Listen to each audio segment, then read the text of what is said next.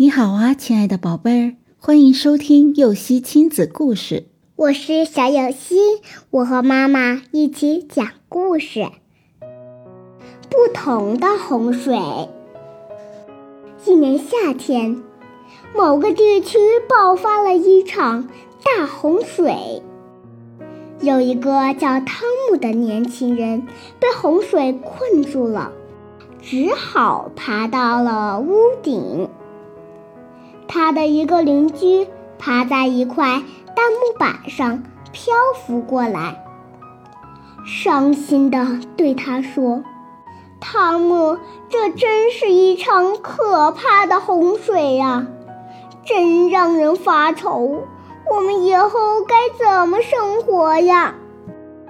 别太担心，一切都会好的。”汤姆回答说。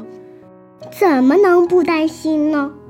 邻居有些吃惊的反驳说：“你看看，你的鸡舍已经被洪水冲走了，你的鸡也全部淹死了。”汤姆说：“这我知道，不过我养了六个月的鸭子正在附近游泳呢，你瞧，它们游得多开心。”那位悲观的邻居又对乐观的汤姆说。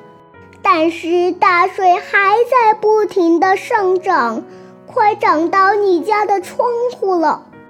汤姆却笑着说：“别那么悲观，如果能涨到我家的窗户，那正好帮我把窗户冲洗一下。”不久，洪水退了，汤姆找回了鸭子，重新整修了房屋，修好了鸡舍，又养了小鸡。很快，一切就恢复了正常。他变得更开心了，而那位悲观的邻居整天不停的抱怨，结果就像他所说的那样，他的损失一直没能弥补回来。宝贝，面对不同的境遇，积极向上的人乐观看待眼前的困难，他们相信困难是暂时的。